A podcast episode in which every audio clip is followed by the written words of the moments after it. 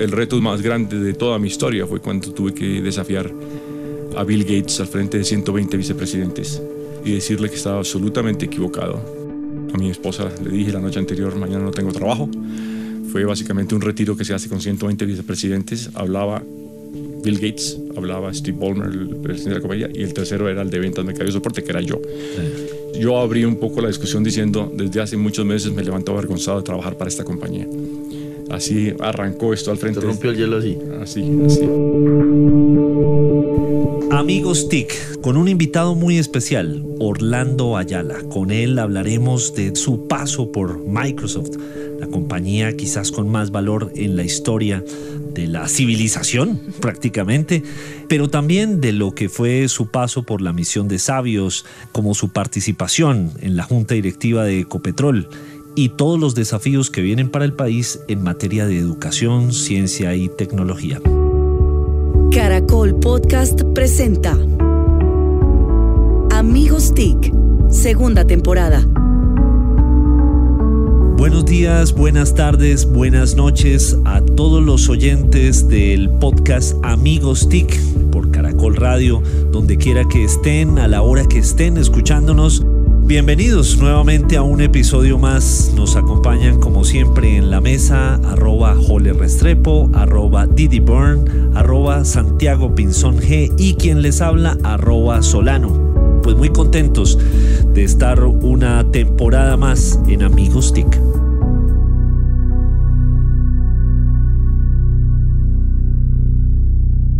Tenemos el honor, el privilegio, alguien que seguramente muchos colombianos admiran porque nos ha dejado en las mejores capacidades de representación, por su experiencia, por su trayectoria.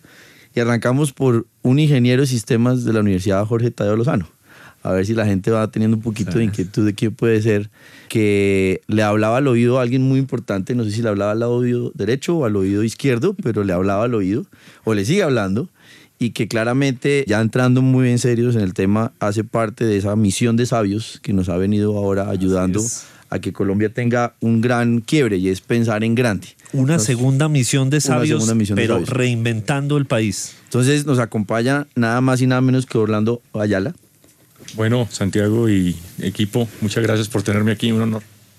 Orlando, de hecho, estuvo también en Colombia hace unos días en una coyuntura muy especial.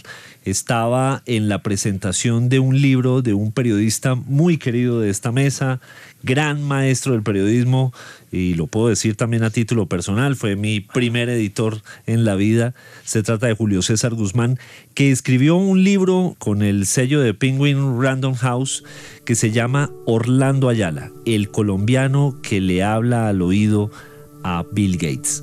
Eh, Orlando, ¿cómo fue? Y arranquemos un poquito allí por, por, el reportaje, por este, este trabajo, porque eso, un, al final un libro de esa naturaleza es casi que escrito a cuatro manos. Cuéntenos un poquito cómo fue ese, ese trabajo con Julio César de, empezar a concebir el libro.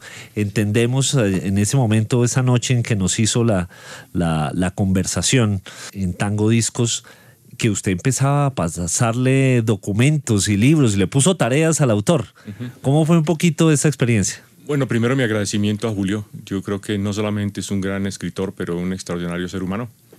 Así que pues fue, digamos, un trabajo placentero, más largo de lo que hubiéramos querido, porque nos tratamos varios años, básicamente porque yo no tenía mucho el tiempo. Pero mucho se hizo comunicándole a él experiencias ante todo humanas, después de 40 años de estar en el fabuloso mundo de la tecnología. Y todo conectado un poco por quizás presentarle a quien lo lea uh, algunas alternativas de cómo la tecnología en sí, pues como misión central tiene que ser uh, amplificar la vida, uh, amplificar la capacidad del ser humano y todo lo que lo rodea. Y digo todo lo que lo rodea porque pues este mundo no es completo sin que te consideremos el resto. Así que eh, así arrancamos muchas interacciones. Muchas de las interacciones fueron por videoconferencia, porque yo vivo todavía en Seattle, ya desde hace muchos años, y eh, muchas veces nos vimos aquí eh, también tomando café. Así que yo creo que hubo por ahí unas 40 sesiones, más que todo acomodado un poco a mi, a mi calendario, que siempre he estado viajando mucho. Así que, pero al final creo que terminamos con algo, por lo menos a mí me gustó. O sea, quedó contento y vamos por un segundo volumen. No estoy molestando acá y vamos a ver qué pasa con la primera edición. no, yo creo que al final el objetivo de todo esto es, es tratar de eh, comunicar algunas experiencias. Ojalá especialmente las generaciones jóvenes que son el futuro de este país, con el que todos aspiramos a tener una gran Colombia. Yo creo que Eh, sí da para el segundo tomo con ve, otros ya, próximos ya, ya, 40 años, pero ahora viniendo mucho más seguido a Colombia. Bueno, eh, necesitaría alguien como Julio que, es, eh, que tiene mucha persistencia, porque él, él me, hizo, me hizo un perfil en el 95, hace mucho tiempo. Sí. Y ahí fue como el punto de partida donde La nos conocimos. Y luego, computadores. sí, exactamente. Y luego, bueno, esta idea del libro le dije, yo no tengo tiempo para escribirlo o escribir mucho, así que él lo hizo de una manera bastante efectiva. Orlando, entrando en materia ya, pues uno combinando lo que la coyuntura. Tenemos un nuevo Ministerio de Ciencia, Tecnología e Innovación, tenemos el informe La Misión de Sabios, tenemos un libro que usted nos está compartiendo de manera muy generosa y refleja una trayectoria. ¿Qué necesita Colombia ahora después de, digamos, tener una nueva capacidad institucional, unas recomendaciones muy prácticas y lo que pues usted también nos va a dar con el libro y es una experiencia, un liderazgo, pero que ahora tenemos el reto de ponerlo en práctica? ¿Qué es lo que, por dónde deberíamos empezar? Historia tiene, Colombia tiene una historia muy única, que no tengo que explicarla a los colombianos porque todos sabemos. Eh, una historia poco dura en, en muchos sentidos. Y yo ah, articulo un poco ah, la visión de Colombia en el contexto de que estamos en un momento álgido en la historia del país. Eh, alguna persona me puede considerar de un poco extremista y alarmista, pero yo considero que después de la creación de Colombia como república, este momento va a marcar el futuro de los próximos 50 años del país. Entonces, desde ese punto de vista, eh, hay que partir por, bueno, donde Colombia puede hacer, digamos, unas apuestas donde quepamos todos, donde vayamos por el centro y no tanto por las orillas. Yo más que nunca en mi vida estoy convencido de que los extremos nos llevan a lugares negros, oscuros y, muchas veces sangrientos. De acuerdo. Entonces, desde ese punto de vista, eh, va a ser importantísimo que esta, estas recomendaciones, y si quieren podemos hablar un poco de cu- cuál es el corazón de esto, un poco más adelante, pase por, por su ejecución. Y, y pase por la inclusión. Esto no fue una propuesta hecha ni por el gobierno, ni por 47 personas que llamaron sabios. Yo digo sabio el que, que- el que no aceptó. no, pero eso es solo un chiste, la verdad. Estuvo- estuvo muy hay mucho que se cree sabio también, ¿no? Bueno, sí, no, y- y lo, lo- lo de sabio es complicado. Ajá. Sabio es el que, el que no se cree sabio, creo yo. Claro. Entonces, en fin, al final pa- va a pasar por, por ejecutar, porque creo que las recomendaciones son muy sólidas, vienen de la sociedad civil, como tiene que ser, y muchas de las aspiraciones de lo que vemos en las calles hoy en Colombia, de las protestas en Colombia, pasan por algunas aspiraciones de cada colombiano, de cada joven, en tener más oportunidad ante todo. Sería bueno ahondar en, en esas recomendaciones, Orlando, si nos, si nos puedes hacer algún resumen para empezar luego a abordar cada una. Sí, bueno, cada país tiene eh, una característica, digamos, de posibilidades. Yo que identificar por de dónde podemos partir es muy importante. En la historia un poco de la humanidad, yo creo que los países que dieron un salto rápido, y Colombia necesita dar un salto rápido. Yo aspiro que en 10, 20 años Colombia, a raíz de este plan, pudiera dar un salto cuantitativo y cualitativo como sociedad. Pero, digo, cada país que ha pasado, digamos, por alguna amenaza existencial, y ha habido muchos. Eh, El caso de los Estados Unidos es un clásico, en el cual en el año 62 el presidente Kennedy se tiene que parar a hablar, digamos, de una amenaza mm, total por parte de los soviéticos. Después de que habían lanzado en el 57 el Sputnik y luego en el 61 al- a, Yuri Gagarin como cosmonauta. Y no tuvo otra opción que básicamente hacerle un llamado colectivo a la sociedad en pleno en un momento en que las cosas no estaban fáciles. Estábamos en la, guerra Viet- Vietnam, se estaba cocinando, digamos, todo el movimiento hippie estaba en todo su camino. Pero bueno, se paró en, y, en, y en la Universidad, en la Universidad Rice de Texas hizo un discurso que duró 18 minutos, yo rescaté dos, uno de ellos, o rescato dos para comunicar esto, uno de ellos fue esencialmente, bueno, estamos en un momento de crisis y de eh, amenaza existencial y no nos queda otra sino juntarnos como sociedad para ver cómo respondemos. Y en el siguiente minuto él habla de seis o siete tecnologías que no existían para llegar a la Luna. Entonces, un poco volviendo a, a lo de Colombia, yo creo que Colombia está en una amenaza existencial. No nos podemos dar el lujo de estos 50 años de guerra, eso sí es seguro. Y entonces, por eso, en este momento, Colombia tiene una apuesta radical, una apuesta que invite a la sociedad en pleno, que salga de la sociedad como punto de partida y eso es lo que se hizo.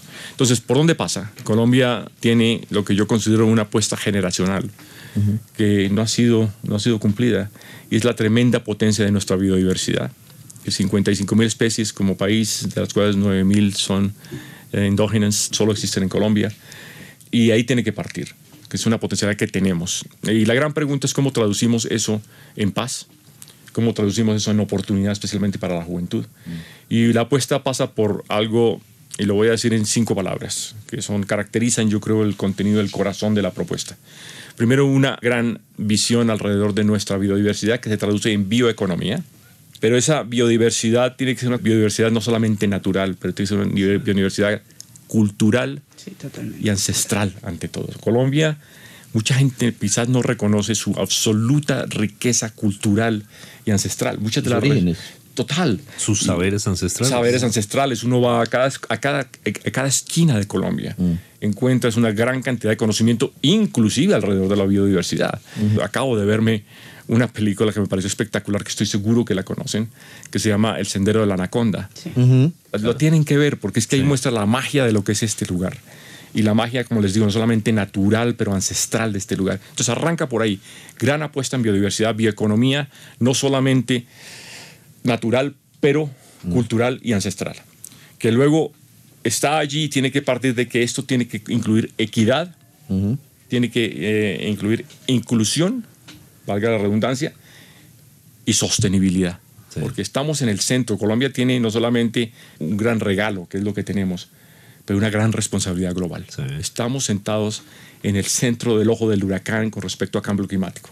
Colombia tiene que jugar un papel mucho más abierto. Entonces, para cerrar las cinco palabras, bioeconomía o biodiversidad, bioeconomía, que nos lleve a equidad, inclusión, sostenibilidad, y todo esto tiene que eh, salir en productividad y competitividad como país. Entonces, yo diría esas cinco palabras encierran mucho el contenido de lo que es eh, la propuesta de la misión de sabios. Los que tuvimos la oportunidad de estar en el lanzamiento del libro, escuchamos repetidas veces en su discurso hablar de ética y de lo importante que es la ética, sobre todo en este momento, y lo que puede significar que seamos conscientes hoy éticamente hablando, o sea, lo que puede significar a futuro. Entonces, me gustaría que, pues, que nuestros oyentes tuvieran también la oportunidad de, escuchar su visión sobre ese tema. Bueno, gracias por la pregunta, porque yo creo que es una pregunta extremadamente importante. No puede existir un país ético si no resolvemos el problema de inclusión y de equidad. Simplemente no puede existir. Y estamos al frente de unas situaciones complicadas a nivel global, donde viene una convergencia tecnológica como nunca la, ha experimentado el ser humano. Y podemos hablar de lo que significa una convergencia tecnológica. En el momento de una gran divergencia geopolítica, cultural del mundo. Entonces es un mundo, es un momento especial. Y en ese sentido, yo creo que lo que ha ocurrido en lugares como los Estados Unidos, lo que acaba eh, de ocurrir en el Reino Unido en Brexit, mm. es un ejemplo de cómo la política a cualquier precio pues simplemente no puede ser. Y pasa, bueno, alguien, un presidente en los Estados Unidos, yo, yo tengo pasaporte azul también, tengo doble pasaporte, así que tengo que participar en el proceso electoral de los Estados Unidos. Y tiene libertad de expresión. Y, y hay libertad de expresión, hay libertad de expresión, pero es inconcebible que si ustedes vieran un poco el comportamiento de un ser humano como el presidente Trump, si se le puede decir presidente, pues parte de un punto absolutamente negado con respecto a este tema de ética donde cualquier cosa realmente vale. Entonces, el tema tecnológico trae unos desafíos éticos absolutamente... Trae dilemas. Terribles, y trae dilemas terribles. Como les digo, y como lo comenté anoche, la tecnología es como un martillo, puede crear una, una linda casa, puede matar a una persona, así que estamos la hablando no tiene ideología estamos hablando de un exacto no tiene realmente eh, se la ponemos nosotros exacto. exactamente es el humano que al final le, le, da esa impulsión Perdón que lo interrumpa, yo siempre le he dicho a mis hijos que todo en esta vida es tan bueno o tan malo dependiendo de quién lo use. Y eso aplica exactamente. Para todas las cosas en esta vida. Y yo creo que ya que te refieres a los hijos, y, yo parto de ahí, porque la gente habla mucho de la transformación de la educación y eso se necesita. Pero cómo esto realmente parte desde el momento en que un niño o una niña nace Y los padres tienen esta tremenda responsabilidad de proveer ese marco ético contextual, más que nunca en un momento en que la tecnología abre unas puertas que pueden ser muy oscuras, así como abre unas que pueden ser muy luminosas. Entonces, este tema ético es un, es un tema en que Colombia tiene que pensar no solamente desde el punto de partida de que Colombia tiene que ser inclusiva y equitativa, pero cómo se va a usar la tecnología en favor no de pocos.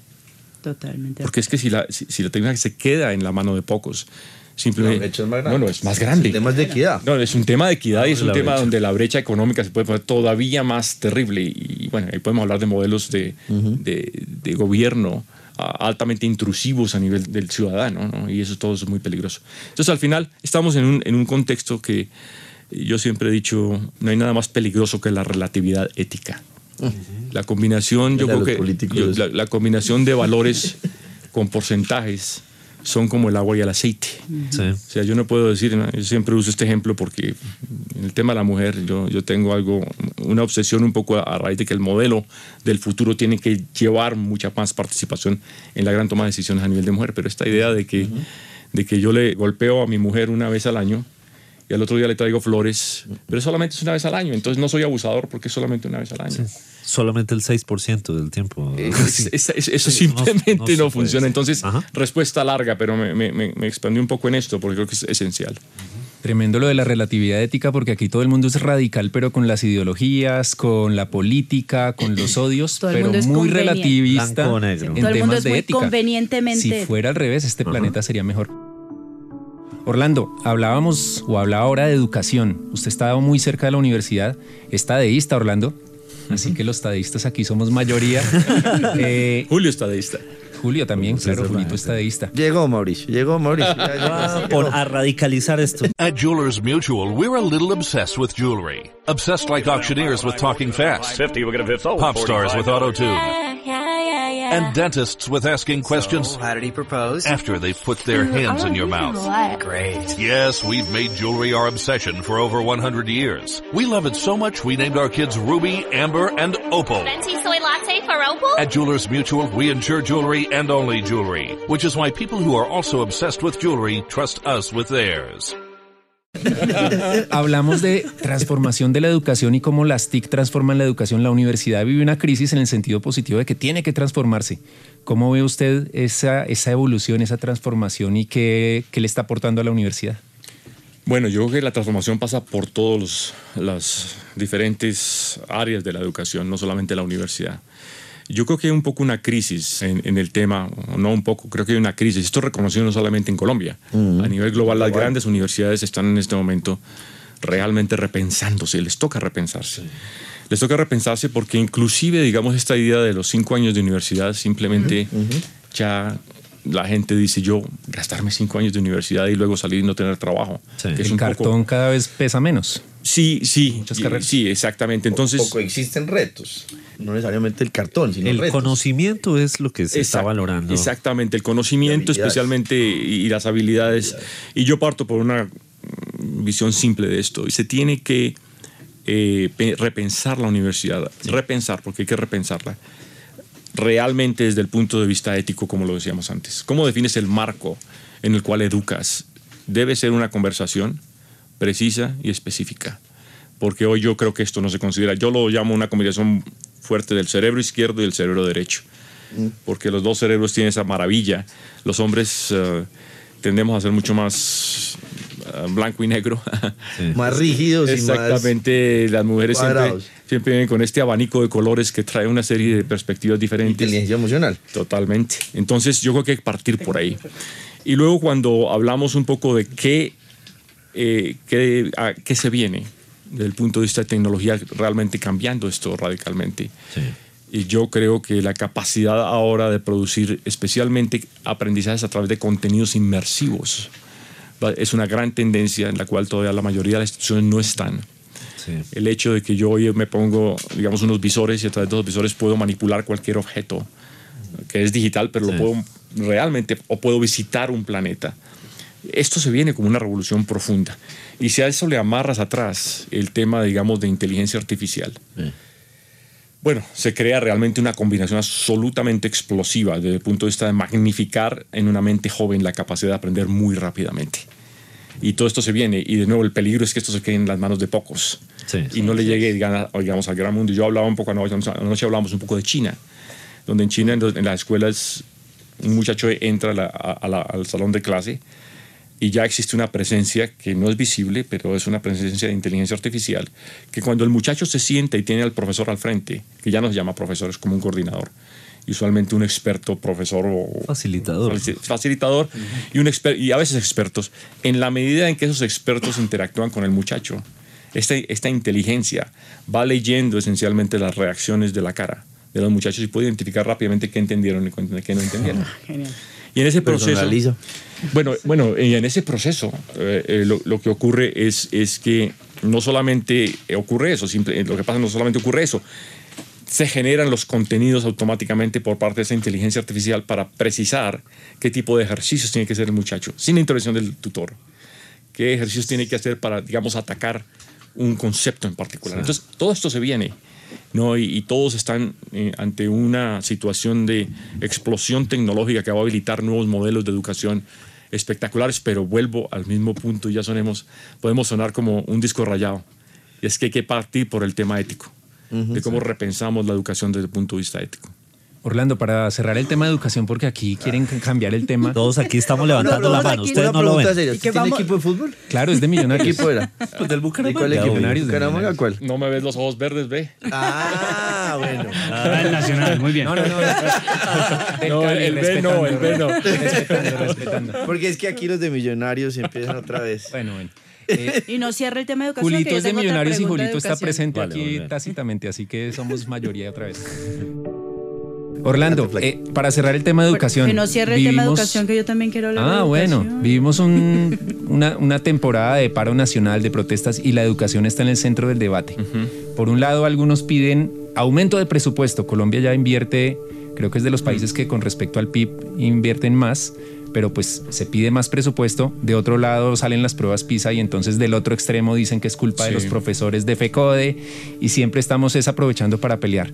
¿Qué podríamos hacer para esos recursos multiplicarlos en resultados? Bueno, yo creo que el tema de uni- universalidad continúa siendo muy importante. Ojalá de la primaria hasta, digamos, la educación superior. Eso es, eso es importantísimo. Esa es la inversión más grande que puede hacer cualquier país, pasa por ahí. Tenemos que sentarnos un poco a dialogar al respecto, digamos, a conversar. Mejor palabra, conversar que dialogar. Y desde ese punto de vista, como, como dijimos, las posiciones extremas no nos van a ayudar mucho en eso más que el dinero que importa, y hay que asegurar el acceso universal a todos los niveles de todas las edades, dos cosas que son importantes. Una es cómo nos metemos en un plan de realmente transformación de la calidad de la educación. Se habla mucho de calidad, pero yo creo que siempre se arranca por el dinero. Y la primera pregunta es si el dinero que estamos gastando hoy lo estamos gastando generando educación de calidad. Y aquí no es cuestión de echarle culpa a nadie. Yo, los profesores creo que tienen una función y continuarán teniendo una función muy importante. Ante la tecnología que se viene, creo que van a ser más tutores que acompañan, más en, en situaciones inmersivas y en la generación de contenidos que le den la capacidad de inmersión rápidamente al estudiante. Entonces, esto va a pasar por sentarnos con un diálogo ante todo de calidad y universalidad en Colombia. Y sí, vamos a necesitar el dinero para poderlo hacer y para poder garantizar ante todo acceso universal a la educación. Creo que hay algo importante sobre el tema educación y retomando un poco lo que decía sobre la familia y cómo todos somos eh, copartícipes, además del, proceso formativo de nuestro futuro. Y es que hemos delegado en otras personas la formación, la educación de, de nuestros hijos, pero además se nos olvida que nosotros somos los primeros responsables de esto. Adicionalmente a eso le hemos puesto todo el conocimiento en bandeja de plata, es decir, copia y pegue del libro y entonces escriba, reescriba lo que el profesor escribe en el pizarrón. Y también hemos abandonado un poco el tema de promover la investigación, de promover la responsabilidad que tienen los chicos de aprender, de autogestionar su Exacto. conocimiento. Y creo que es súper valioso justamente todos los comentarios que has hecho al respecto, porque tenemos que abrir los ojos en relación a eso. Sí, bueno, absolutamente. Yo, ¿cuántos de ustedes tienen hijos? Todos, bueno, to- todos tenemos hijos. Bueno, Déjeme preguntarles. espero que no. Quiero hacer una. sí, todavía no. No, no ha avisado, por lo menos. Bueno, bueno, so- solo una pregunta que, que yo suelo hacerla, porque yo llegué a un momento en mi vida en que lo hice de una manera muy preme- premeditada. Y es cuántos de ustedes tienen, digamos, con el compañero o compañera, si está y si no está también está bien, una estrategia de pedagogía con sus hijos. Estrategia, que se sienta y nos sentimos, ok, ¿cuál es la estrategia de pedagogía de la familia? Esta conversación usualmente no ocurre formalmente. Sí, no. Sentado. entonces, así, no. entonces yo le digo, Y cuadrar unas vacaciones ya es difícil. Imagínate. No, pero yo creo que es que, como, como tú lo decías, no nos podemos escapar de esa responsabilidad y arranca desde que el momento en que el niño o la niña nace. Entonces, yo creo que sentarse a crear una estrategia de pedagogía entre la pareja es, ex- es- es- Sí. es extremadamente importante. ¿Por qué?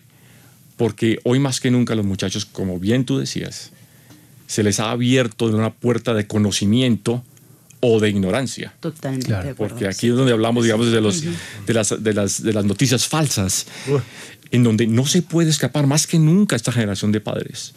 Va a requerir de una cuestión premeditada. Es quizás el legado más grande que les puede dejar a un hijo. Sí. Es sentan- sentarse de manera... Yo tuve una- un conversatorio hace poco y un señor me dijo que es que mi hija me llegó con una cuestión de pornografía y, y yo estoy muy preocupado y, y no sé qué cuestión. Otro padre levantó la mano y me dijo, a mí me pasó lo mismo. Yo me senté un poco con mi mujer y hablamos del tema. Y le dijeron, camine, la invitamos, venga, nos sentamos a hacer un login en, una, en, una, en un site, de, en un sitio de estos de, de pornografía. Intentaron hacerlo, no pasaron pues obviamente a todo este contenido, pero lo que pasó es que le empezó a mandar un poco de avisos de va a tener virus, ustedes le pueden robar la identidad. Fue un momento de pedagogía Claro. En donde sentaron a explicarle en contexto a ese padre. Me pareció excelente. Pero así como doy ese ejemplo, yo, yo diría eso. El apersonarse de la educación parte por crear el marco, marco ético primero, porque sí, tú no quieres que el muchacho se persone de, de educarse, entre comillas, Sí. con contenidos donde realmente pues, no, no crean la mejor capacidad, digamos, como, como ser humano. Entonces, importantísimo, y Sí. quiero reenfatizar que más que nunca los padres hoy necesitan Su estrategia. una estrategia detrás de esto. Eh, voy a hacer un, un cambio de tema y es... Siempre hablamos mucho de transformación digital en Amigos TIC eh, y, y vos estás en la junta directiva de la principal empresa de este país, que es Ecopetrol, que podría estar muy tranquilo porque el precio del barril está bien, el dólar está bien, entonces definitivamente es un muy buen momento para, para Ecopetrol y está dando eh, ganancias constantemente. Sin embargo, se montan en el tren de la transformación digital de una forma decidida. ¿Nos puedes contar un poco qué está pasando ahí? Sí, no, yo creo que esto es importantísimo no solamente para Ecopetrol, pero para cualquier institución. Yo, yo creo que todas las industrias hoy están siendo influenciadas o digamos atacadas, si cabe el término, a través de esta transformación. Todas. Hablo de todas las empresas y hablo de todas las instituciones porque incluyen los gobiernos, tienen que rep- repensarse desde este punto de vista. Entonces, pues para crear, digamos, uh, para crear, para innovar, yo creo que nunca hubo un momento más interesante en la historia de los humanos como hoy, por las herramientas de esta convergencia tecnológica. Y si me permiten, Sí. la, la forma de definir la, la convergencia tecnológica muy desde el punto de vista de, de informática es básicamente tres o cuatro cosas. Es gran producción de datos a nivel global, en donde nunca producimos tanta información en el mundo, con capacidad ilimitada de procesamiento, realmente. O sea, hoy los, los computadores que vienen van a tener una capacidad absolutamente ilimitada de procesamiento, con analítica a gran detalle para personalizar, desintermediar, personalizar, descentralizar, descentralizar. Tres, tres palabras importantísimas. Entonces, Y democratizar. y democratizar, absolutamente. La descentralización implica democratización, en mi opinión. Así es. Pero no es una- entonces, estas tres tendencias están creando una presión terrible de transformación. O te transformas o te quedas atrás. O Porque desapareces. desapareces. Es Simplemente eh, lo que, la gran maravilla de lo que tiene eh, la tecnología hoy es que ha empoderado esencialmente al que no tenía voz, ha empoderado al que no tenía los recursos, pero hoy tiene más acces- accesibilidad. Entonces, desde ese punto de vista, todas las empresas tienen que transformarse. En el caso de Ecopetrol en particular, pues obviamente es cierto, la, la empresa puntera, esa transformación pasa por el cambio y la gestión y la automatización de los procesos de producción de energía a través, Sí. digamos, de, de- de los recursos naturales del petróleo y del gas. Pero no para ahí. La transformación digital realmente pasa por un cambio cultural. Eh, yo puedo comprar toda la tecnología del mundo y invertir Y, y- y aquí en esto sí juega un papel muy importante el, quien esté arriba, el, el grupo de liderazgo. En el caso de Ecopetrol tenemos un, un excelente líder, eh, como en Felipe Bayón y el equipo. Si tú le preguntas a cualquier persona en la organización, te das cuenta que han logrado mover la cultura a un punto donde han adoptado esta transformación digital y uso de estas tecnologías para realmente crear una, un- una gran versión de Ecopetrol de que 30 años más adelante quizás va, va a ser una compañía diferente, pero creo que va a ser siguen siendo la compañía puntera en Colombia. Las empresas o se distinguen o se extinguen. No, muy al lugar. eh, desde la Andy nosotros venimos Sí. impulsando mucho esa conversación, pero uno sabe que se necesita ese liderazgo del sector privado al interior de las compañías, en ese cambio de mentalidad, pero viendo también que hemos hablado ya de educación, que hablamos del gobierno, ahora estamos hablando de empresas, uno ve que los tres como ecosistema o actores del ecosistema tienen que trabajar, y usted lo mencionaba recientemente en una entrevista. ¿Qué recomendaciones le da al sector privado para Quema en Colombia? Y ahí conecto con otra conversación que queríamos llevar acá, es Colombia es de regiones. Entonces el sector privado, la academia, el gobierno también tiene un rol muy local y tiene una capacidad de influenciar Correcto. para lo que usted también mencionaba y es el tema agro tiene que tener esa combinación de ese ecosistema trabajando. Entonces digamos que son tres preguntas. Esas recomendaciones, No, pero esa aproximación de, Santiago, oiga, no, de vamos. la, de Le la ganó, Santiago. Le, le ganó- le ganó. Mauricio. por eso está flaco. Y le como el tiempo. Y, y la tercera es, pues claramente, cómo manejar ese desarrollo de ecosistemas. Partamos por un punto y es lo de la misión de sabios es imposible de ejecutar para crear una transformación de Colombia si digamos estos tres ejes de la sociedad no trabajan en conjunto. Esto no lo puede resolver solo el sector privado. El sector privado juega un papel importantísimo. No lo puede resolver solo el gobierno o la academia o los sistemas de innovación de ciencia y tecnología en el país. Entonces partamos desde ahí. Esto no es la obligación de, uno- de una sola institución. Yo creo que eh, fue importantísimo la Sabios en el contexto de los empresarios, porque en ese proceso de 10 meses nos reunimos varias veces y bueno, tú estuviste ahí con los empresarios. Y fue interesante ver realmente cómo cuando el esfuerzo de la creación, digamos, de, de, eh, la recomendación de la misión de Sabios le dio contexto al sector productivo para hacer apuestas. Po- Pongo el ejemplo de Ecopetrol. El día que se presentó esto, esencialmente se entregó, digamos, eh, eh, el, el reporte, Ecopetrol se paró y dijo, yo comprometo 30 millones de dólares. ¿Por qué lo hizo Ecopetrol? Porque encontró en la recomendación un contexto en cómo transformar su compañía. Claro. Entonces, qué importante que es eso. Porque el empresario y, y, digamos el sector productivo es muy eficiente en el uso de los recursos. Tú usas los recursos para producir ventaja competitiva, para crear más clientes, más proveedores, en fin, más riqueza en general, que es importante. Pero yo creo que ha habido un divorcio un poco en que el gobierno y la sociedad le dan un poco más de contexto al empresario como parte de la sociedad para invertir mejor. Entonces, en ese sentido, yo creo que gran valor en las propuestas de la misión de sabios para los empresarios en darles apuestas claras donde la transformación de Colombia puede pasar por la generación de riqueza del sector productivo.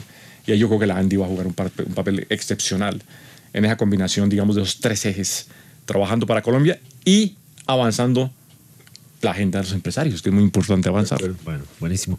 Bueno, hemos oído a, a un Orlando Ayala del presente y del futuro, pero creo que también obviamente a nuestros oyentes les interesa mucho esa, de esa trayectoria. Orlando estuvo en hitos claves de la industria eh, de la informática, como el lanzamiento de un Windows 95, por ejemplo, y lo rememorábamos esa noche en que se lanzó el libro de Julio César Guzmán sobre Orlando. Yo le tengo una pregunta, Orlando. Usted estuvo con personajes no solo como Bill Gates, sino como con un Steve Ballmer. Usted estuvo al frente de la vicepresidencia mundial con responsabilidades de mercadeo y de ventas Y soporte, sí. y soporte y se le reconoce como una persona, la- todos sus compañeros hablaban de, la, de lo competitivo, lo altamente competitivo que era Orlando y quizás eso también le incluso le Y lo bien que bailaban en el video. Yo Ah, vi sí. el video. ¿Cuál fue ese reto, ese desafío que quizás le puso o Bill Gates o Balmer, eh, que usted dijo, oiga, pero estos tipos están locos? ¿Cómo creen que yo voy a lograr eso? ¿Cuál fue ese reto que usted dijo, está de para arriba? Bueno, yo, yo creo que fue un poco al revés. Yo, yo les ponía retos y esa fue, fue siempre mi, mi actitud. Por ejemplo, cuando yo propuse abrir Microsoft Colombia en 1992. La reacción de Bill Gates fue, bueno, yo no sé si allá siquiera compran software. Ya en la selva. Ah, allá en la selva. Y yo le dije, no, no, no, no, Mr. Gates, déjeme contarle un poco la cuestión. No, no, ni siquiera Mr. Gates, porque es, primero eh, eh, ahí no se habla por el apellido ni por el Mr., ni por señor, se, Bill. Y yo siempre fui muy, muy, muy agresivo en el, en el contexto, más por pasión, porque hablábamos de cuando el acceso a la tecnología está para más gente. Eso me entusiasma, porque creo que hay más posibilidad, hay más democracia, en fin, puede haber más posibilidades. Entonces, eh, yo creo que fue al revés en el contexto del negocio. Sí. Y yo creo que por eso me dio una gran oportunidad a mí de crecer rápidamente dentro de la compañía. Más bien al revés, el reto más grande de, de toda mi historia fue cuando tuve que desafiar a Bill Gates al frente de 120 vicepresidentes Ujú. y decirle que estaba absolutamente equivocado cuando Microsoft fue declarado monopolio Sí. y, y yo ya no me aguantaba más. Yo a, la- a mi esposa le dije la noche anterior, mañana no tengo trabajo, pero en una reunión anual que fue básicamente un retiro que se hace con 120 vicepresidentes, hablaba Bill Gates, hablaba Steve Ballmer, el presidente de la compañía, y el tercero era el de ventas, mercado y soporte, que era yo. Y digamos, yo abrí un poco la discusión diciendo, desde hace muchos meses me levanto avergonzado de trabajar para esta compañía. Así arrancó esto al frente. Te rompió el hielo así. Así, así. Y obviamente, y, y obvia- el- rompió el hilo, ¿no? Puso un iceberg en la mitad de la reunión. no, mira, esto, esto lo, lo- lo digo porque yo creo que volvemos al tema ético. Sí. Hay momentos en que tú no puedes conciliar tus valores con la actuación de, un- Sí. de una institución. Y cuando eso se rompe, algo tienes que hacer. No te puedes quedar ahí ni por el dinero. Sobre ni la por el coherencia. título. Hay que tener coherencia como ser humano. Sí. El día que te paras al frente de la noche, al frente de un espejo y te miras, a ese no lo vas a engañar. Sí. Ahí te vas a dar cuenta si, si estás rompiendo ese marco o no. Y fue lo que ocurrió en ese momento. Y bueno, en ese momento yo pensé que me iban a echar de la compañía, pues estaba listo para irme. Fue un poco talibán la cosa. ¿no? Como un talibán tirando una bomba en el medio de un mercado. Y así fue. Yo lo- a veces lo pienso y digo, wow, yo no sé cómo que tenía yo en la cabeza, pero yo sé lo que tenía en la cabeza. Un conflicto entre ser parte de la compañía más grande del mundo y cómo esa compañía estaba actuando un poco Sí. en términos de monopolio. Y bueno, eso nos llevó a un punto donde hubo un restablecimiento de los valores de la compañía. Sí. Y eso lo considero el reto más grande que tuve y al mismo tiempo eh, El logro más el logro más alto, porque logré, logré, logré sacudir a un, a un gigante de ese tamaño, a ese nivel. Y además, el hombre más rico del mundo es este colombianito, bótenme de eso. No, no, no, eso, váyase de aquí, chao. Pero no, yo creo que al final terminamos en el lugar adecuado. Ahora el presidente de, de Microsoft es Satya Nadella, famoso en Colombia porque le abrió una conferencia a Santiago Pinzón. En el. Santiago. Entonces, desde ahí le dicen Santiago. Santiago. Santiago. Santiago. ¿Y cómo ves ahora la visión de, de la compañía? eh, No, espectacular. Mira, y cada quien hizo su contribución. Um, Satya vino a Microsoft y creó toda, restableció un posicionamiento de, de nuevo, de que la tecnología solo puede ser usada o debe ser usada para aumentar la capacidad, no solamente de un ser humano, pero de la humanidad en general. Y yo eso se ha reflejado en un desempeño extraordinario desde que tomó las riendas de la compañía en el 2014 y no estoy seguro que ustedes saben, hoy es la compañía más valiosa del mundo, más de un trillón de dólares de, mar- de- de valor de mercado. Y todo esto no es por la gran innovación que hizo, todo eso en mi opinión fue centrarse de nuevo en la cultura de Microsoft alrededor de, de- de lo que fue siempre. Y es la tecnología tiene que ser producida para generar más vida, no muerte. Y desde ese punto de vista yo creo que ha hecho una transformación fundamental. Yo solamente quiero decir que después de ir a, a Orlando, Santiago. hay que tener un mensaje optimista. Tenemos una enorme y maravillosa oportunidad como país Exactamente. para sacarla, como dicen, del estadio, poderlo Sí, hacer. sí, sí. Y por eso le agradezco, yo sé que Víctor va a cerrar, pero para nosotros es muy valioso que esto lo oiga la gente y lo multiplique y lo es. comparta, porque la misión de Sabios tenemos un reto no a 25 años, sino de varias generaciones para hacer ese quiebre que es Colombia tiene un enorme potencial si lo sacamos adelante. Así es, una misión de sabios que quizás tenga que ser todo el país, ¿no? Todos los colombianos ser esa gran misión de Yo sabios. realmente les quisiera hacer un llamado a todos, como lo hizo anoche, a, a leer los documentos. Porque el documento no está escrito en piedra. Sí. El documento es una gran plataforma. Ese documento tiene que abrir las conversaciones de país. Yo inclusive creo, y esto lo puedo decir porque yo hoy no trabajo para ninguna compañía. eh, obviamente mi familia es lo que cuenta como número uno, dos y tres de prioridad, pero sí lo puedo decir. Por ejemplo, si se agarrara lo, lo que se, se recomendó en la, agencia, en, en la misión de sabios, se tomaran los, los, los contenidos y se reabrieran los diálogos en el contexto de la agenda de la misión de sabios, todas las, las mesas de conversación, cubriríamos una gran cantidad de, lo que de, de- de las aspiraciones que están en la calle.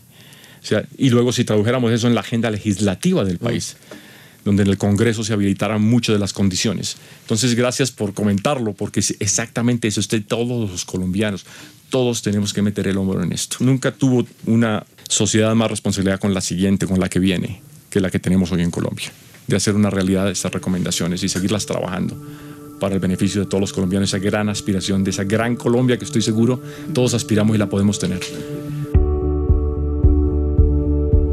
Orlando Ayala, el colombiano que no solo le hablaba al oído a Bill Gates y le sigue haciendo, sino que Nos está hablando al oído a todos. nos está hablando al oído a todos los colombianos, en efecto.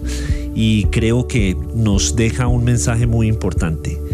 Estas recomendaciones de la misión de sabios deben ponerse en la agenda nacional, deben ponerse sobre el escritorio y hacernos ah, la invitación a repensar el país a partir de la educación, de una base de ciencia y tecnología, de lograr equidad y otros atributos, otros valores para lograr esa competitividad que tanto queremos, pero sobre todo en un marco ético. Orlando Ayala, aquí en Amigos TIC. Envíanos tus mensajes y comentarios. Encuéntranos en Instagram como arroba caracol